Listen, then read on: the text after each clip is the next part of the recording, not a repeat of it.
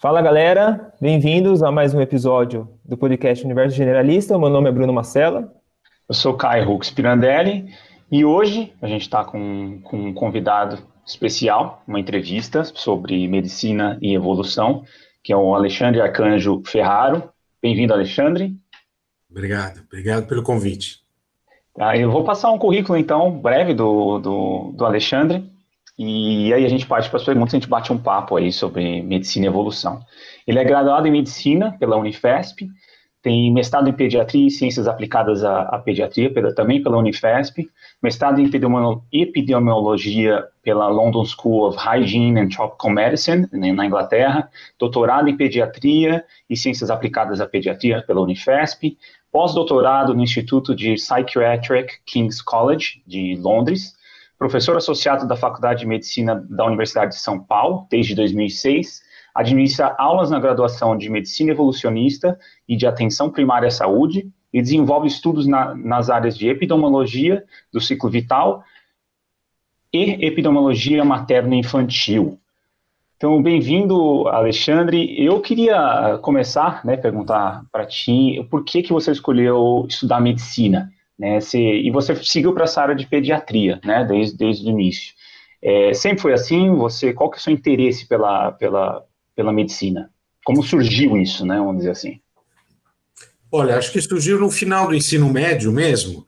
Eu gostava de biologia, eu gostava das aulas de biologia, mas eu gostava, eu tenho um perfil também um pouco humanista, eu gostava de literatura e é, história, geografia, mas eu gostava de biologia e eu acho que é, o desafio de fazer um vestibular difícil, acho que também me, para algumas pessoas às vezes até amedronta, para mim foi um desafio que eu topei. Eu falei assim: ah, queria ver. Então, gostando de biologia e tendo um desafio estimulante, foi isso que me, que me fez entrar. Eu, na verdade, entrei cedo, né? Entrei com 17 anos e, e, e não passei o que muitas pessoas passam, né? Uhum. São crises de se pergunta, o sofrimento de conseguir entrar numa escola, né? Então, é, eu não passei isso, então essa fase eu não conheci bem. Então, também as razões pela qual eu escolhi foram razões superficiais da juventude, que depois tiveram que se reinventar, porque você não aguenta, né? Ficando com as razões da juventude. E a pediatria em si, como é que foi uh, escolher para cair para essa área de pediatria? Eu também é, não fiz um percurso que muita gente faz. Uhum. Ah, eu escolhi pediatria porque eu gosto de criança. Não foi esse o meu motivo. Eu não estou dizendo que eu não gosto de criança. Eu gosto uhum. muito de criança. Mas não foi esse o motivo. Eu queria, eu me interessava muito pela, pelo cérebro e quando eu na Unifesp a gente tinha uma carga de saúde mental importante e eu me eu pensei muito tempo em fazer psiquiatria porque foi é, onde eu, eu vi mais sofrimento na medicina usado que não, não eram tanto em doenças terminais como na oncologia ou câncer, que eu vi uhum. tanto sofrimento quanto eu vi nas doenças da mente, né? É um, sofrimento, é um outro tipo de sofrimento e, e eu pensei, eu gostaria de colaborar com isso, né? Queria colaborar com diminuir o sofrimento do mundo, né? É, até que no quarto ano eu tive primeiro atendimento pediátrico, e eu me lembro que eu, quando eu saí de lá, eu falei, pô, não acredito que eu gostei disso, eu não acredito. E daí, porque não, nunca tinha pensado nisso. E daí, a segunda vez, a terceira vez, a quarta vez, e uma coisa que, digo isso porque depois tem a ver com escolhas profissionais que eu fiz, uma coisa que me atraía na pediatria, no mundo médico, a gente chama os pediatras de veterinário porque, é, como os veterinários, o paciente não sabe falar e é alguém que fala pelo, por ele. No caso, a mãe diante de um bebê. Né? É, isso que para muito estudante de medicina é desanimador, que você não interage muitas vezes com, a, com o paciente diretamente, para mim era, outra vez, era esse desafio, esse, esse desafio de falar, caramba, eu vou ter que entender o que está acontecendo com esse esse serzinho, vi, através de um mediador, que, que, que vai me traduzir, às vezes correta, às vezes incorretamente, né? Então, isso que para muita gente era um desestímulo, para mim foi, puxa, mas que coisa, que desafio bacana do ponto de vista do, de entender, de conhecer o que tem ah, um aspecto da realidade. E a mãe, portanto, da criança, para mim, eu nunca vi como a parte chata da pediatria, em geral, nós pediatras falamos assim, uhum. mas eu via essa, esse fator atraente, num certo sentido, para o conhecimento do que acontece com a criança. E por causa disso, no quinto ano, eu me rendi. Eu até o quinto ano pensava em fazer psiquiatria. Primeiro eu pensei em neurologia, mas depois psiquiatria, mas no quinto ano, minha, quinto ano me rendi às evidências. Falei, caramba, eu fico muito contente fazendo isso. E contra as minhas ideias iniciais, virei pediatra. E depois das seis anos de medicina, eu fiz três anos de pediatria. Muito legal. É, uma outra curiosidade muito grande também, professor, é assim, eu sou fisioterapeuta, né? Tive cinco anos de graduação e depois fiz pós-graduação, mais cinco anos em osteopatia, e nesses dez anos eu não, não, tive contato nenhum com a perspectiva evolutiva né, em relação à saúde. Eu tive contato depois com o Pablo Santurbano, que inclusive estava palestrando no evento que a gente conheceu você ano passado, na, no simpósio de medicina evolucionista na USP. E de lá eu conheci esse trabalho, eu comecei a ler os livros do, do livro Daniel Lieberman, né, História do Corpo Humano, o livro de compatibilidade do Peter Gluckman, mas foi tudo por fora. E eu queria saber de você, como que foi esse contato com a perspectiva evolutiva? E foi na graduação, foi na universidade ou foi também tudo por fora? Não, não foi na graduação. Mas as sementes foram plantadas lá, talvez. Eu, desde o início, eu encontrei grupos na faculdade que faziam serviço, trabalho em favelas. Então eu é, tive contato com. Hoje em dia, até, até na graduação já se preocupa com isso. Na minha geração, não. Nossa graduação era hospitalar. Tá? Hoje em dia, eu, ao contrário, eu ministro aula de atenção primária à saúde, então eu levo alunos em comunidades, a gente faz visitas domiciliares. Quer dizer, isso entrou muito no meu perfil profissional também. Mas então, eu trabalhando em favelas, eu e já quando eu já estava no final da graduação, já como pediatra, no interesse no olhar da criança, a gente está falando no início dos anos 90, a desnutrição era uma coisa, era um problema sério. Eu vi muitas crianças morrerem de diarreias e desnutridas, é, extremamente emagrecidas. E o que me faz, chamava atenção nessas visitas domiciliares, na época ali, como estudante de medicina, mas depois como fazendo a especialização em pediatria, era que, numa certa porcentagem das vezes, as mães dessas crianças eram obesas na comunidade, né? E eu achava isso muito estranho, né? Porque eu falei assim, mas se a gente tem essa ideia que a, a, a desnutrição tem a ver com falta de comida, a obesidade tem a ver com excesso de comida, como se explica isso? Então, é, na graduação e mesmo no início da minha residência, não, se, não haviam explicações, não havia explicações é, adequadas para isso. Quando começou a surgir algo que nasceu com um pesquisador chamado Barker, no final dos anos 80 na, é, na Inglaterra, e depois se difundiu inicialmente chamado a hipótese da programação fetal, que é aquilo que acontece no intraútero e nos primeiros anos de vida, programa a tua biologia de maneira tal que vai determinar a tua saúde de adulto. Tá? Então, isso me dava um horizonte depois, como pediatra. Imagine, eu, como pediatra, queria cuidar para curar aquela criança ali. Mas se eu começo a entender que o que eu faço aqui tem consequências enormes na trajetória de saúde de vida que essa pessoa vai viver daqui 50, 60, 70 anos. Então, essa coisa me atraiu muito. E como é, entender esse, isso? Foi a evolução. Foi a evolução que pôde dar uma explicação do ponto de vista é, biológico para esse fenômeno que a gente, que eu na clínica encontrava é, uma situação de, de falta na infância que aumentava muito o risco de obesidade, de hipertensão, de infarto, de AVC na fase adulta.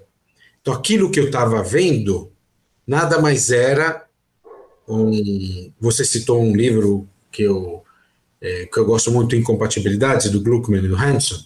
Uhum. Nada, o que eu estava vendo nada mais era que uma manifestação que é a, natureza programou na nossa biologia para nos poupar.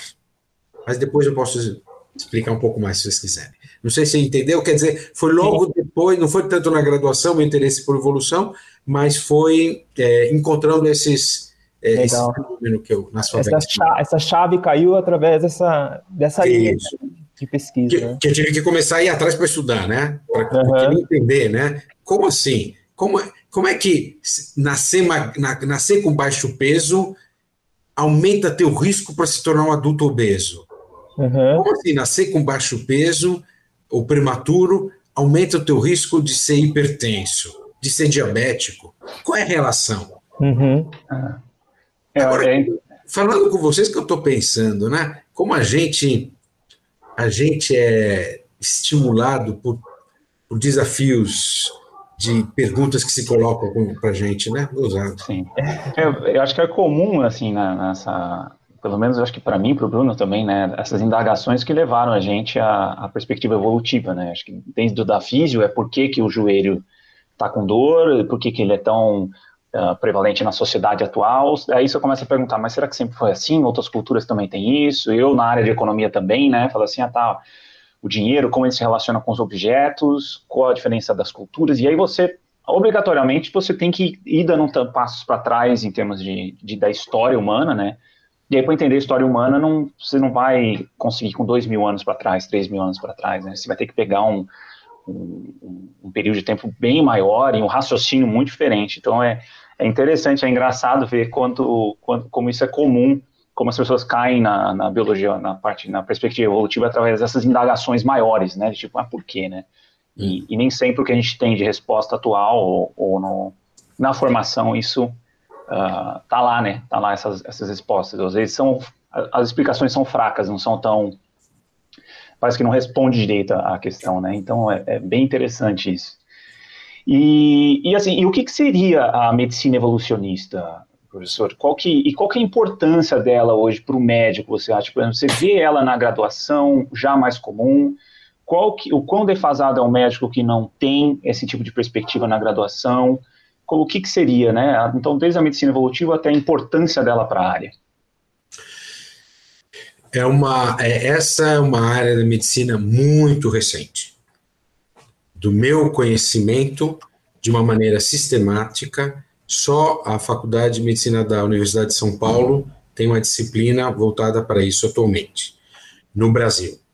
O que a gente, é, mas também no mundo, nos congressos que a gente vai da Sociedade Internacional de Medicina Evolucionista e, e Saúde Pública, é, é uma minoria de cursos, é uma minoria, porém, crescente, então é um tema que cada vez mais é, se dilata e, e que contribui de alguma maneira para a formação médica.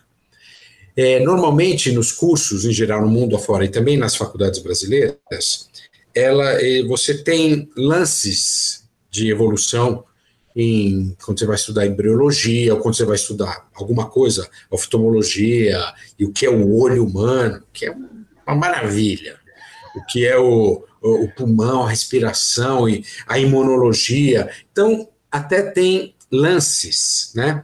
Como quando você vai introduzir uma história, você conta um, né? Você conta alguma coisa, né? É, mas não mais do que isso. É, em que pé que nós estamos hoje no mundo? E no mundo eu diria que a, quem dá aula de medicina evolucionista, em grande parte, são pessoas ligadas mais à biologia evolucionista, né? É, e ainda é muito inicial, muito carente, é um espaço de se crescer gigantesco. Quando você quer fazer as pontes para a clínica e para a saúde pública, que são esses meus dois grandes interesses. Então, eu diria que o ensino no mundo e no Brasil é bastante inicial, não determina ainda um raciocínio é, na prática clínica, mas eu acho que tem um grande potencial para isso. E, e, e, a gente precisa conseguir dar, fazer essa passagem, que é as implicações para a área específica, além da biologia é, evolucionista propriamente dita. Quase como vocês falaram que é, um, um, de formação economista, o outro é fisioterapeuta, é isso? Né? Então, é, quais são as implicações para as áreas específicas, né? Acho que isso ainda é muito recente. Mas, se vocês me permitem, um parêntese que eu acho importante. Por favor. É, eu coloco para vocês uma pergunta e depois é, digo, respondo eu. Por que que você, se a evolução é tão fundante, fundamental para a biologia moderna, se mais de 150 anos que ela foi descrita, confirmada por todos esses 50 anos progressivamente.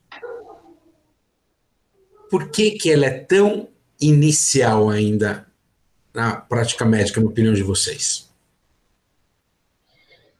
Eu vou começar. Eu acho, eu, eu acho que falta, pelo menos quando eu tive contato com a biologia evolutiva, é, com a perspectiva evolutiva, para mim, acho que faltava uma narrativa. Faltava uma um convencimento, mas um convencimento dentro do. Quando a gente estuda biologia evolutiva, a gente sabe que, que o Homo sapiens em si, a gente é conectado com histórias, né? Inclusive, é um dos, dos objetivos nossos aqui no podcast, é isso, é trazer a perspectiva evolutiva através de narrativas. Porque a gente conecta com isso, né? A gente não conecta com. E eu acho que às vezes, muitas vezes, o cientista, até o, o biólogo, ou a bióloga, é, é, tem dificuldade de, de de transmitir isso. Inclusive, eu vi uma palestra sobre isso, de como o, quem trabalha com biologia evolutiva precisa construir uma narrativa. Eu posso passar depois para você, professor, essa, essa palestra do, de um instituto, que é essa importância da narrativa. Eu acho que hoje a, a gente vê que a gente atrai muita gente pela perspectiva evolutiva, mas porque a gente consegue passar a nossa paixão por isso, assim, tipo, o quanto isso mudou a minha perspectiva, quanto me fez ver que eu, que eu me comporto de um jeito que há milhares de anos as pessoas se comportam, seres humanos, né, homo sapiens se comportam e que tem uma coisa ou outra nova, mas muitas das coisas que a gente faz já são um pouco, uh, já são pré-programadas, vamos dizer assim, né, logicamente que a gente tem um grau de liberdade dentro dessa programação, mas eu acho que para mim foi muito mais a narrativa, foi, por exemplo, eu caí na biologia evolutiva através da fisioterapia, na verdade, né, e eu já tinha um pé na antropologia, mas o fascínio que me fez chegar na galera da fisioterapia com biologia evolutiva foi tipo, meu, eu tenho esse joelho aqui que tá doendo, faz um ano. Cara, será que sempre foi assim? Nesses milhares de anos, sempre doeu o joelho? Sempre foi ruim assim? Sempre. Será que não tem uma outra cultura, uma outra maneira de ver isso? Então, para mim, foi muito mais a narrativa, o potencial disso, e não tanto o técnico, a parte técnica. Eu acho que às vezes o cientista, ou quem trabalha na área de pesquisa, tem dificuldade de trazer essa paixão, essa narrativa por trás. E eu acho que é isso, é que nem criança, né? A criança, ela é, parece que ela, ela tem conexões, assim, que, que é história, né? Tem que uma fase na, na infância que, é, que é, qualquer história que contar, a criança está lá, né? De olho. Então, eu acho que falta, às vezes, essa construção dessa narrativa, construção dessa história mais atrativa para o público, das ferramentas, das reflexões, não sei, acho que para mim é mais nessa perspectiva. Não sei o Bruno. Você acha? Bruno, por que você acha que a medicina não, não, ainda é tão nascente, então? Eu concordo muito com essa visão do Caio, né, dessa, dessa forma de enxergar né, como é passado esse conhecimento para as pessoas que às vezes dá esse afastamento por não ser uma, algo tão atrativo como uma história. Mas eu também acho que existe uma influência tanto cultural, religiosa, do ponto de vista de não nos vermos como bichos, né, como animais. Então acho que quando caiu essa ficha para mim de me enxergar como um animal que está presente nesse ecossistema, que sofre influências de um que sofreu influências e sofre influências no processo de seleção natural, é, acho que é o grande, a grande dificuldade das pessoas, né? Então a gente fala, olha, a mãe, o filho, né, estão andando às vezes, fala assim, olha, filha, a natureza, né? Mas ela, é como se eles não se enxergassem também como animais. A gente é a natureza, né? Ah, isso aqui que a gente vive, o local que a gente é a natureza. mas é, acho que existe esse bloqueio, né, essa, essa ruptura entre nós, humanos, não animais, e entender a natureza, e não a gente fazendo parte de tudo isso. Eu acho que também, além da narrativa, né, dessa construção da narrativa, de não ser tão encantadora, é uma falta de, de entendimento, né, de, de não se ver como um, como um animal. Acho que é uma grande dificuldade e isso expande para tudo, né, expande para comportamento, expande para as áreas da saúde, às vezes para as áreas de humanas também. Então, acho que está tudo influenciado. Bem interessante. Eu vou explicar para vocês que não passa por aí que vocês falaram, apesar de certamente existir esses componentes, mas que tem a ver com essas duas palavras, narrativa e compreensão de si, que vocês falaram. Uhum é, a, era praticamente proibido, era um grande tabu até os anos 60. Eu nasci nos anos 60. Então, até quando eu nasci, ou seja, 100 anos depois de Darwin, até os anos 60 se tornou um tabu falar de evolução em medicina, por causa de uma coisa. E aí se torna, aí que é, que é importante a gente conhecer um pouco mais a história. É, eu acredito profundamente que a, a ciência que a gente faz é muito influenciada pelas nossas concepções humanistas. A gente passa uma imagem que a ciência é neutra. Uhum. Ela busca, ela é sincera na, na, sua tentativa de ser neutra. Mas ela não é neutra. Ela é enormemente influenciada pelas filosofias uhum. é, presentes e atuais. É é, da ocasião. Por que, que eu estou falando isso? Porque, eu não sei se vocês sabem, mas ah, depois de Darwin, começou um movimento grande e que foi muito importante no início do século XX, de eugenia. A eugenia quer dizer, o que é eugenia? Do o prefixo eu, do grego, quer dizer perfeitinho, bacana, em ordem, genus, quer dizer feito, então, ser feito direitinho. A eugenia era a, de, uma, de uma compreensão errônea do que é a evolução, quer ser os melhores uhum. é, é, que estão mais aptos a, a sobreviver e lidar com o mundo. Isso deu um substrato para a ideologia da eugenia, que está na origem de grandes movimentos racistas e nazistas do século XX. Só para vocês terem uma ideia, o presidente da Sociedade de Eugenia da Inglaterra era o filho do Darwin. Então, com o que aconteceu na Segunda Guerra Mundial, a perseguição aos judeus, que nada é pura eugenia. Sim. Então, entendeu-se essa ideologia e com medo de se cair novamente na lógica, os melhores é, cuidemos dos melhores, porque eles são mais aptos para frente. Uhum. Com medo de se cair novamente nisso, se proibiu uma concepção, ou, ou se proibiu, não, não foi feito, não, não, houve nenhuma proibição, mas se fugiu, é, consciente ou inconscientemente, de pesquisas científicas que voltassem a, na medicina eu estou falando, não estou falando da biologia, na medicina, é, que que sutilmente introduzisse a ideia de uns melhores do que outros. Dá para uhum. entender? Sim. Por que, que isso daqui é importante a gente falar aqui? Então, só recentemente, com o genoma, ou o projeto Genoma, estou falando de 20, 30 anos atrás, é que voltou-se, se permitiu a visitar com calma, do ponto de vista da medicina, pelo menos, uhum. é, essa questão. Legal. E só lembrando que o professor, a gente estava com o vídeo, né? O melhor ele está fazendo entre aspas, só para o pessoal que está escutando, né? Ele está mostrando entre aspas, importante falar. Mas legal, professor, desconhecia essa, essa questão histórica, sabia também da, dessa influência que existe na ciência, né?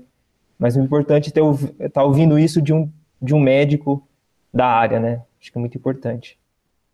E para dar sequência, assim, professor, na, nas perguntas, né? O que, que como você entende assim a, a ciência no que diz respeito ao estilo de vida né, do ser humano, que, como a gente tem conhecimento, que por grande parte ele viveu no estilo de vida de caça e coleta, e que ele teve uma mudança muito recente, vamos dizer que 0,5% da existência de nova, né, vamos dizer assim, a partir da Revolução Agrícola, comparado a grande, o grande período que ele viveu como caçador-coletor.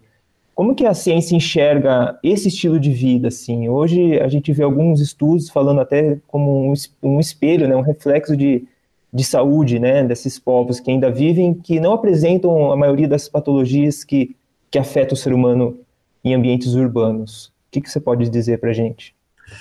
A primeira coisa, a gente é, precisa é, é, entender o que era essa, esse ser humano antes da civilização, ou seja, antes de 10 mil anos atrás, é, a grande parte do, da existência do ser humano sobre a Terra.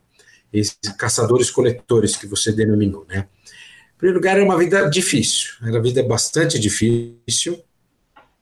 A gente fala que a expectativa de vida é em torno de 35 anos, mas a expectativa de vida era baixa, sim, porque a mortalidade nos primeiros cinco anos de vida era altíssima.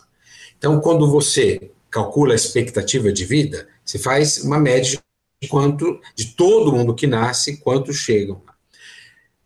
Mas para um caçador-coletor que chegasse aos 20 anos de idade, a perspectiva dele de viver era até uns 65 anos. Quer dizer, até como a idade dos meus avós.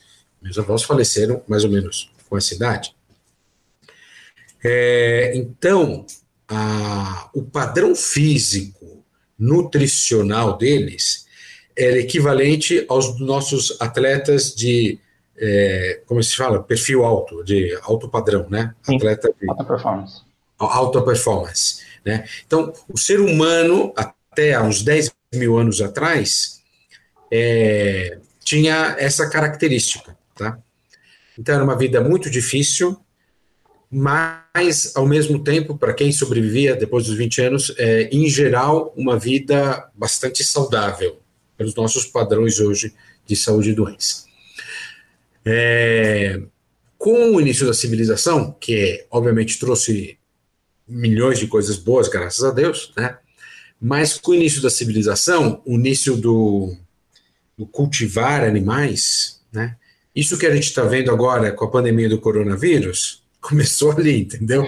Começou a começar a cultivar animais uhum. com os seus é, germes, é, vírus, bactérias, fungos que viviam bem nesses animais e que começaram a ter contato com seres humanos e migravam e começou a ter muitas infecções, né?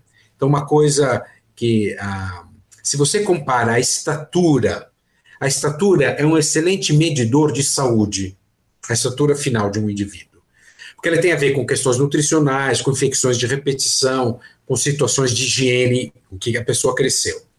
A estatura de um ser humano de 20 mil anos atrás era muito próxima à nossa, só que de 10 mil anos para cá, era, se você vê os túmulos é, na Idade Média, os túmulos na época dos romanos, era um ser, o homem era muito mais baixo do que hoje.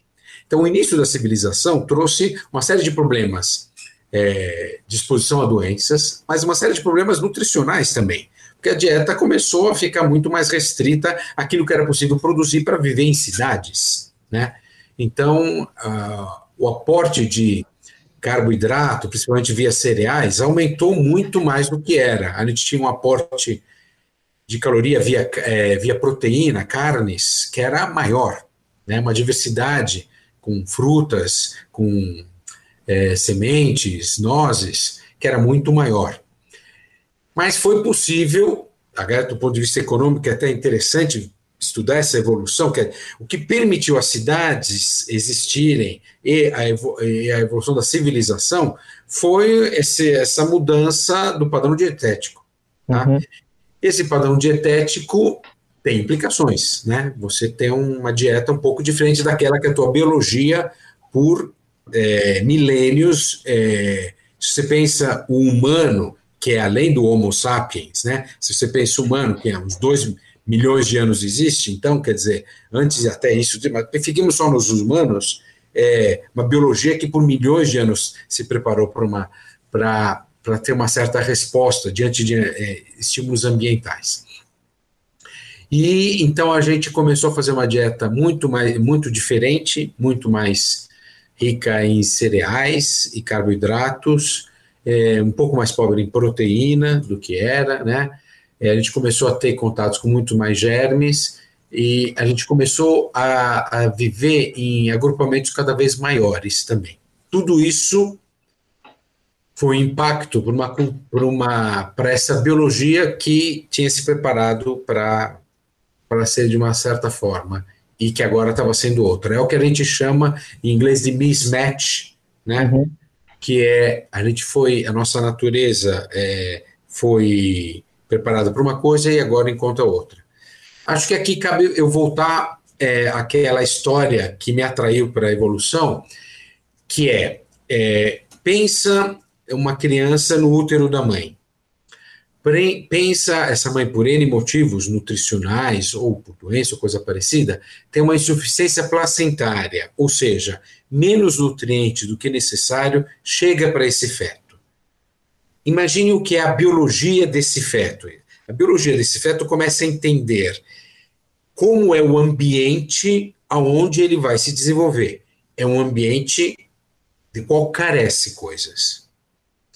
Então, é útil, é, quer dizer, esse diálogo com o ambiente, que é muito interessante, que a gente está em contínuo diálogo, entendendo o que, o que acontece, esse diálogo com o ambiente, num, num momento de formação do ser humano, por isso os mil dias de vida são essenciais nesse sentido, os mil primeiros dias de vida, que é da concepção até dois anos de idade em geral, é, esse momento onde a biologia nossa tem muitas informações de como é esse ambiente, e num caso como aquele que eu fazia exemplo, é, esse organismo nascente entende que eu, ele está entrando num ambiente onde há uma carência de energia, há uma carência de nutrientes. E ele, ele é, desvia a sua fisiologia para ser mais poupador. Uhum. Então, a gente vê essa criança que nasceu com baixo peso ou foi desnutrida nos primeiros anos de vida, com uma maior, maior desejo de comer doces, ela tem. Se você, isso é muito já testado e claro, alterações comportamentais.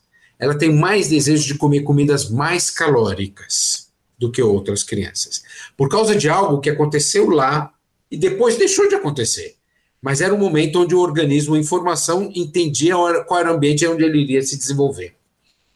É, é, ela privilegia um tipo de célula em relação a outra.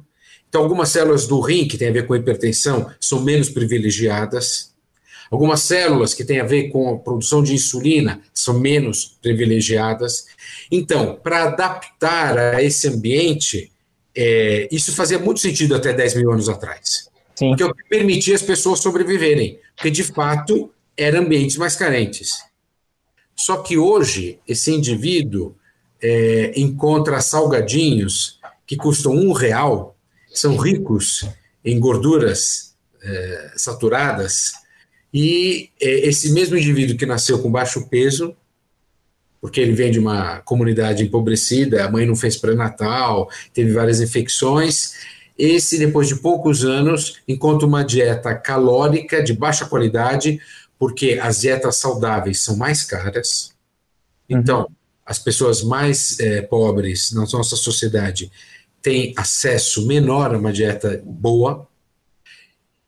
E então, aí a gente encontra uma segunda incompatibilidade a incompatibilidade que a gente falou antes, o mismatch que a gente falou antes, era como nós fomos programados e o que somos hoje.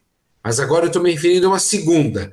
Como o meu organismo entendeu que era o ambiente ao estar se desenvolvendo e o ambiente que ele encontra de adulto, que na verdade é abundante de coisas não saudáveis e aumenta enormemente o risco daquilo que eu encontrava nas mães das minhas crianças desnutridas. Perfeito. Interessante. E, é, o, o senhor já falou aqui, né? Já estava falando dessa influência do ambiente na primeira, não só na primeira infância, né? No, desde o, da, da, concepção. E a gente queria, que, que linha de pesquisa você, uh, o senhor já desenvolveu uh, nessa área para ilustrar? Que tipo de, de, uma pesquisa que, que, que foi desenvolvida aqui no Brasil ou que você tem desenvolvido nessa área né, específica que você podia compartilhar com a gente. Acho que a, gente, a nossa ideia também é ter uma segunda entrevista para falar mais a fundo da, das pesquisas em si, eu acho que é trazer essa, esse universo também da pesquisa, a importância disso para o público, mas eu queria, assim, gente queria ver se tinha algum, teria algum exemplo de uma pesquisa desenvolvida pelo, pelo senhor sobre, dentro dessa, desse aspecto. Então, no meu início da carreira é, mais de médico e pesquisador, é, foi mais ligado a questões nutricionais, é essas que, por exemplo, que eu estava comentando com vocês. Mas eu devagarzinho fui caminhando para algumas outras questões que, ah, se é para falar de uma maneira rápida, eu diria que duas linhas, né? Uma que é o estresse psicossocial que a mãe vive durante a gestação e a consequência na saúde da criança depois. Uhum. Então, portanto, a gente tem, a gente chama coortes, quer dizer, grupos que a gente acompanha no tempo. Então, tem coortes que faz décadas que a gente acompanha, desde a gestação dessa criança, agora são pessoas grandes, adultos, onde a gente pode avaliar como experiência de estresse. Eu interesso por depressão da mãe, por ansiedade. Depressão muita gente fala, mas ansiedade pouca gente fala da mãe. Mas principalmente eu, eu estudo bastante violência, violência doméstica. Tá? Como é a experiência disso? Da mesma forma que eu falei da nutrição, como a nutrição pode programar esse feto, qual é a programação que acontece e qual é a matriz evolucionista que explicaria é, nascer num ambiente de estresse, quais são as implicações para essa criança. Então a gente conseguiu demonstrar trabalhos que têm impacto, essas crianças são, podem nascer mais prematuras, podem nascer com mais baixo peso, elas têm uma alteração do desenvolvimento é, neuropsicomotor. É, trabalhos é, é, de outros pesquisadores demonstram impacto também em termos da imunologia, que a gente está começando agora essa linha de pesquisa também com um, alguns alunos, e que comportamentos esses que prolongam por décadas de vida. Então, se você pensa do ponto de vista evolucionista, da mesma forma que a informação nutricional de como era o ambiente é importante, imagine como era importante essa informação de que eu estou me desenvolvendo num ambiente cheio de predadores. Uhum. É, pensem na nossa criança que hoje é, é considerada, em grande parte, por grandes pessoas, é, a maioria das pessoas, o nosso hiperativo. Tá? Pense no hiperativo que precisa ser tratado. Hoje em dia é considerado como um problema que precisa ser tratado. Ok. Sobre isso a gente pode conversar muito também. Uhum. É, é, mas imagine um. Existem trabalhos que conseguem isso em modelos animais demonstrar que ambientes onde há muitos predadores, se não há um componente que hoje a gente chama ansiedade, o que é a ansiedade? É a luta ou fuga. Todos os sintomas que nós sentimos quando estamos com ansiedade são sintomas que estão favorecendo ou a gente fugir ou a gente lutar. É, é, no ambiente, então, é, é de muitos predadores, é útil que a prole tenha um perfil mais ansiogênico, mais próximo de respostas que hoje a gente chama de ansiedade. Mas é o que, que permitiu essa prole sobreviver, porque ela tinha que sair correndo, ela tinha que ser atenta demais, ela tinha que ser hiperativa, talvez. Uhum. Por outro lado, imagine que essa mesma prole, assim, a qualidade de, no ambiente com poucos predadores. Se ela é, é tem um perfil uh, de ansiedade, uma resposta à ansiedade exacerbada, ela presta menos atenção nos detalhes e, e se alimenta de maneira menos adequada do que uma outra. Né? Então, ela vai se poder, no ambiente agora sempre com poucos predadores, vai se beneficiar aquelas, aqueles aquela, pro, aquela parte da prole que tem um perfil menos é, ansiogênico, né? E, e aí vai poder, é, é, esse, chamemos prole mais zen, consegue se proliferar melhor no ambiente de menos predador. E daí os predadores, como tem mais presa, conseguem se alimentar mais. Então, é, fiz esse exemplo da biologia para dizer que algo semelhante a gente consegue é, acompanhar em filhos de mães é, que eu estudo é, expostas a estresse psicossocial durante a gestação. E uma segunda coisa, falo rapidinho essa outra coisa que é mais difícil, essa tem muito interesse, a gente apresentou no Congresso Internacional na Suíça é, o ano passado esse segundo trabalho, é muito interesse, mas a matriz evolucionista é, é pouco conhecida ainda. Ah, eu participo de um grupo que conseguiu demonstrar que filhos que nascem de parto cesárea têm o risco maior de serem adultos obesos e hipertensos. Por que será isso, né? Um tema muito interessante. Uhum. É, Para demonstrar isso, obviamente, a gente tem segmento, então, indivíduos que a gente acompanha desde o nascimento até 40 anos de idade, obviamente não sou eu, eu pertenço ao grupo que, que acompanha a gente há tanto tempo assim, e você consegue poder descartar todos os outros motivos no, no, decorrer da vida, dieta, atividade física, ser fumante ou não ser fumante, é, qualidade é, do ambiente, etc. e tal, e conseguir, e conseguir atribuir a um evento que aconteceu lá atrás 30, 40 anos antes, o tipo de nascimento, que nascer via vaginal ou nascer via cirurgia, uhum. É muito diferente para essa criança. É, e a gente hoje está tentando criar modelos é, que, do ponto de vista evolucionista, deem conta de explicar isso.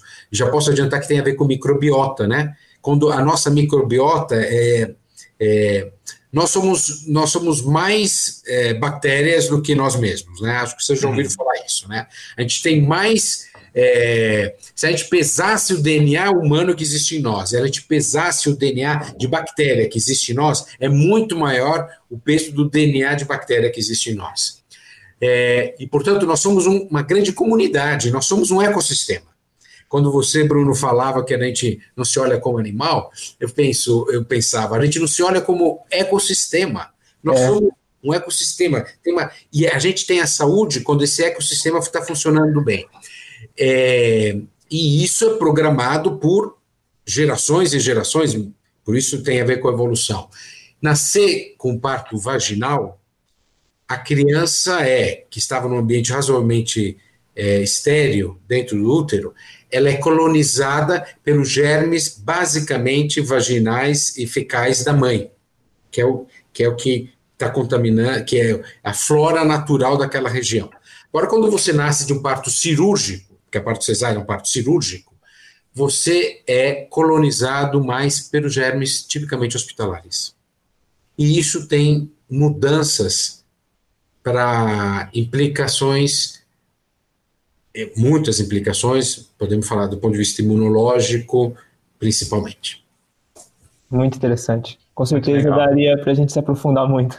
É, acho que no próximo episódio eu gostaria muito de entrar nesses, nesses, nesses estudos mais específicos, mas uma coisa que chama atenção, não sei se acho que o professor pode dizer se tem, faz sentido também, é como esse ambiente de, de mudança cultural acelerada, que é uma civilização que a gente vive hoje, ele, ele é um mismatch já, né? Ele é uma incompatibilidade, porque, vamos dizer assim, você quer dizer que se essa, essa vida intrauterina, né, acontecesse alguma coisa, esse indivíduo era moldado para esse ambiente. Né? Quer dizer que a mudança cultural ao longo desses milhares de anos não se dava tão rapidamente. Vamos dizer assim, né? Porque você está preparando o indivíduo que vai se tornar um adulto preparado para aquele ambiente que a mãe está inserida. Mas hoje, em questões de décadas, né, ou, ou anos, alguns anos, você muda isso, através de políticas públicas, por exemplo. Né?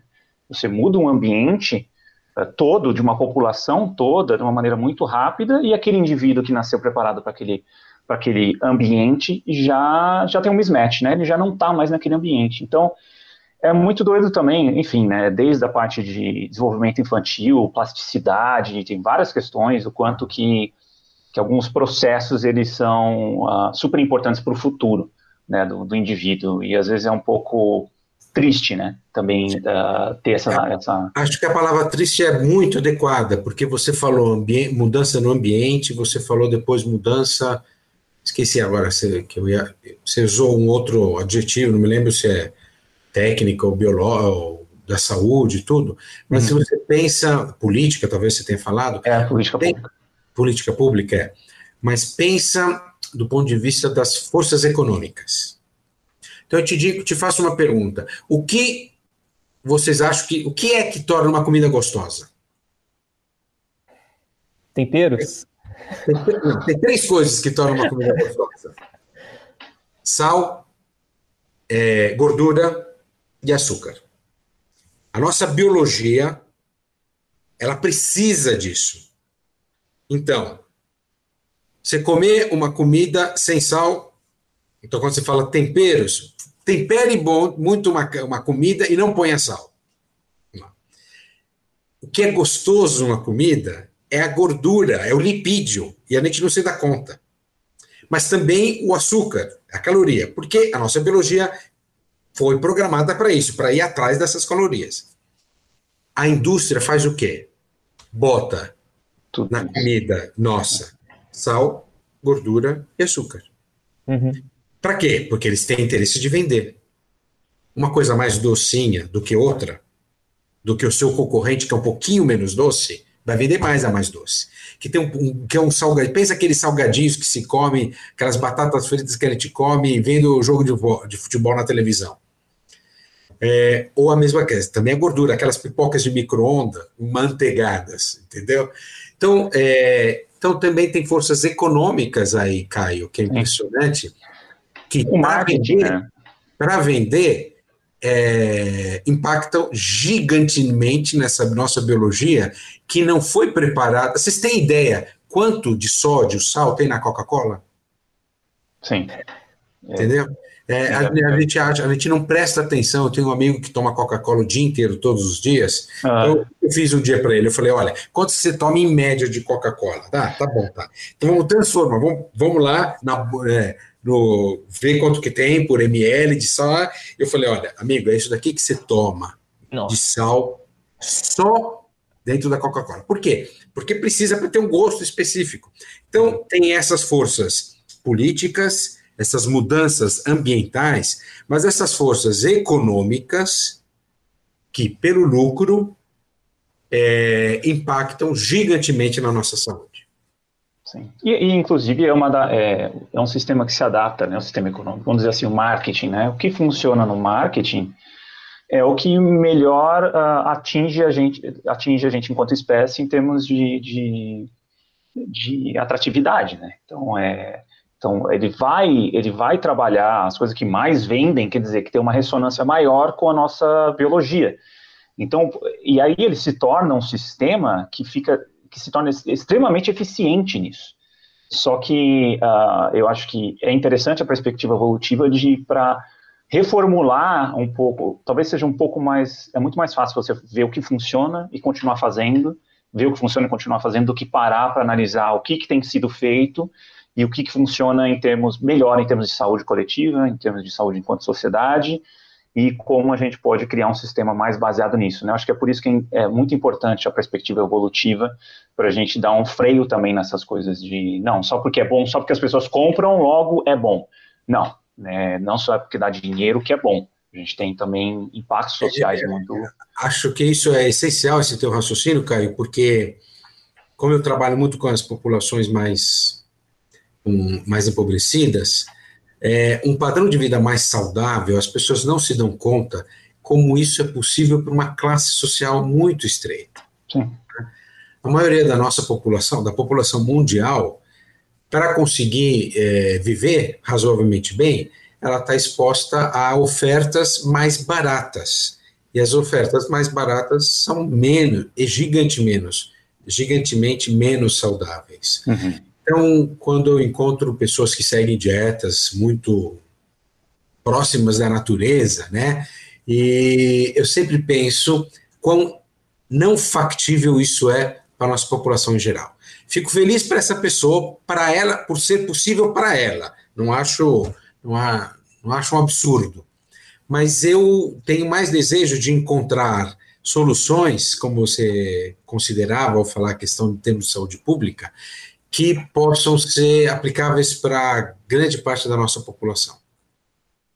Muito legal. E assim, só por dando um gancho, né, puxando assim para o nosso terceiro episódio que a gente gravou, foi com o Paulo Bastos, e ele fala bastante de microbiota, de obesidade, então quem, os ouvintes aí que estão aí tão, se interessaram pelo tema, é, quiserem revisitar o nosso episódio, o terceiro episódio com o Paulo Bastos, que é um fisioterapeuta, mas que trabalha com estudos de, de gastrointestinais e, e tudo mais, então ele, ele traz uma perspectiva sobre a obesidade também sobre isso, então fica a dica para o pessoal. E para finalizar, professor, como última pergunta, é, como que você enxerga a importância desse campo de conhecimento né, da biologia evolutiva é, em dois campos? Né? Primeiro, a ciência e formular perguntas.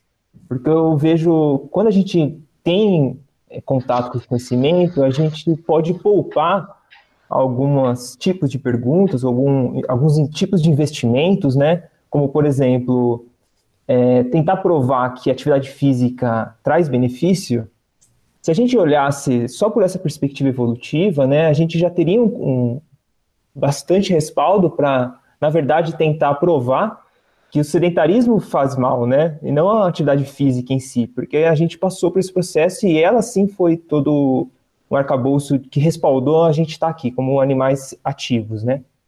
E, e vários aspectos, né, então não só que não caindo na falácia do naturalista, né, que tudo que é natural é bom, mas a gente ter essa noção de, de olhar um pouco dessa perspectiva evolutiva e poupar algum, alguns tipos de pesquisa, e, na verdade, favorecer algumas, algumas linhas de pesquisa em torno disso, e também para o público leigo, né? Então, a pessoa que tem contato com esse conhecimento, como, por exemplo, ingerir Coca-Cola, né, já, já cai a ficha dela que só o fato da gente ser preparado para um estilo de vida ou para um tipo de alimentação, esse tipo novo de alimentação é, provavelmente traz mais malefício do que você ingerir algo muito mais próximo do natural.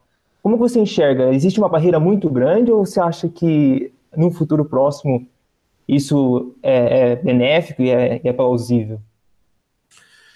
Olha, você falou bastante coisa, não sei se eu consegui registrar. Falou, como última pergunta, né? é, acho que a questão é a perspectiva evolutiva, né? Para a população Isso. em geral e para o profissional. Né? O quão importante ela é, o, o né? para a população, você acha importante, você acha que, que algum benefício ter essa perspectiva, uh, esses questionamentos evolutivos mais a ponta da língua, ajudaria em algum processo? Eu acho, eu tento eu teria que pensar mais nessa tua pergunta. Uhum. Mas numa resposta rápida, eu diria que para quem trabalha com a ciência e para é, a população geral, é, para esses dois para esses dois grupos tem uma mesma grande vantagem, perspectiva evolucionista. É se dar conta que o homem é muito mais complexo e é, é e vem sendo constituído há muito tempo, e é um grande equilíbrio. Ah, o ecossistema, que, que é, uma, é um ser humano, é um grande equilíbrio, e cada coisa que eu mexo nesse, nesse grande quebra-cabeça, alguma consequência vai ter. Legal. A gente tem falado de uma, a gente tem falado de várias coisas. Por exemplo, o uso de antibiótico. Que impacto que isso tem no uso de antibiótico, né? Uhum. Ou é, vários sintomáticos, dor, febre, vômitos, é, existem aí por algum motivo, né? Não estou falando, imagine, eu prescrevo, eu tenho enxaqueca, eu vivo tomando, mas eu quero dizer, é, se eu começo a entender que o homem é mais complexo, uhum. cada intervenção minha é feita com muito mais cuidado. Mas eu falo de uma outra coisa que a gente não falou aqui, e daria para falar isso como eu trabalho com, com esse estresse psicossocial, e tem a ver mais com o teu interesse, Caio, antropológico, uhum. que é a evolução cultural, Sim. que é, nós fomos programados pela nossa evolução a viver em agrupamento, Sim. a ter relacionamentos de confiança. Está profundamente impregnado no bicho chamado Homo sapiens, essa característica. Agora, numa cultura moderna, onde um certo individualismo é, é favorecido, né, onde é o bacana, pensa, típico millennium, né? Ser um cara com relacionamentos só, é, com poucos compromissos, e etc. Bastante sozinho, autônomo, é super bacana, e acho que é 10. Mas, mas da mesma forma que a Coca-Cola é deliciosa, e se você só tomar Coca-Cola, você vai ter consequências. Também, também, do ponto de vista evolutivo cultural, a gente foi feito para pertencer a outras pessoas. Se a gente não tem isso, é, a gente sofre mais. A gente sofre. Então, ter essa perspectiva, tanto para o cientista quanto para a população geral, ajuda a entender que o ser humano é muito mais complexo do que a gente entendeu no século XXI. Perfeito. Muito legal, professor. Eu queria agradecer né, imensamente pelo bate-papo. Eu acho que a gente, pelo menos eu e o Bruno, a gente tem muito interesse em, em, em fazer mais um episódio, pelo menos, indo mais a fundo nesses, nos, no, nas, nas, pesquisas e algumas per perspectivas, a gente aprofundar mais. E por último, assim, a gente geralmente pede se tem alguma referência, algum documentário, algum livro que você indicaria para as pessoas. Olha, aquele livro que você já, que o Bruno falou que você leu, eu acho que poderia ser inicial, porque a língua é em português, em compatibilidades da editora Ateneu. Esse daí, exato. É. Acho que esse é. Porque é, é, aquela leitura de. São dois grandes cientistas que eu conheço muito bem, eles.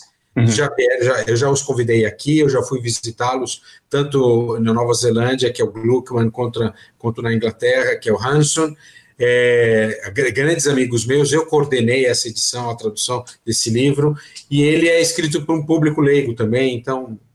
Legal. Legal, então a gente vai deixar também então, um documento com, com, com referências desse episódio, também outros livros, também nos sites ou, ou as pesquisas do professor Alexandre, e aí o ouvinte também pode explorar. Mas é isso, então. Muito obrigado, Alexandre. Qualquer coisa, se quiser me escrever, ferraro.usp.br. Legal. Tá muito bom? feliz, professor, pela, por aceitar o convite. Foi um bate-papo muito gostoso. Eu gostei muito do bate-papo também, porque eu fico curioso por que, que vocês fazem isso. eu quero vocês de alguma coisa, tá bom? Legal. Então, a gente pode no próximo episódio também, talvez esquentar o episódio mais falando sobre isso e depois entrando na, nas pesquisas, eu acho que vai ser interessante. Tá bom, ok. Beleza. Um abraço, valeu, valeu obrigado. Professor. Tchau. Abraço, tchau. tchau.